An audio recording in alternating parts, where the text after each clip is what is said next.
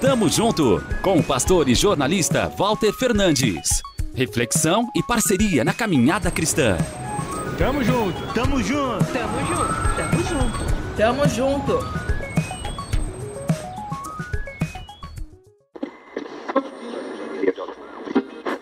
Vinte e cinco de setembro. Hoje é o Dia Nacional do Rádio uma referência à comemoração do aniversário de Roquete Pinto, considerado o patrono do meio de comunicação no país. O nascimento do veículo no Brasil e no mundo é rodeado de polêmicas.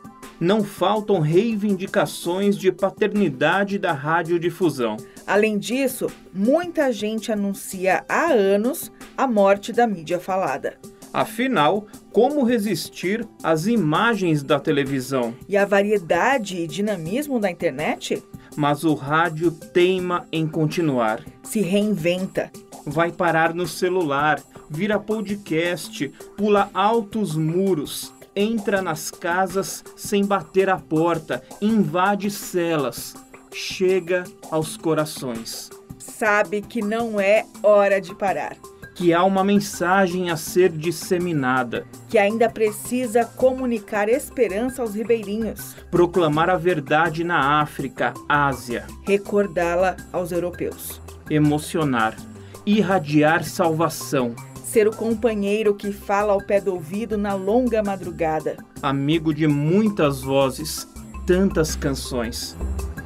Rádio, um jeito de ser missão. De dizer a você que Jesus veio ao mundo para nos dar vida. Que morreu na cruz, mas ao terceiro dia ressuscitou, subiu aos céus e voltará um dia para buscar os que são seus. A fé vem por ouvir a mensagem, e a mensagem é ouvida mediante a palavra de Cristo. Romanos 10, 17. Um viva ao rádio, porta-voz da nossa fé. Tamo junto. Avante. Tamo junto com o pastor e jornalista Walter Fernandes. Reflexão e parceria na caminhada cristã. Confira mais em transmundial.org.br e compartilhe.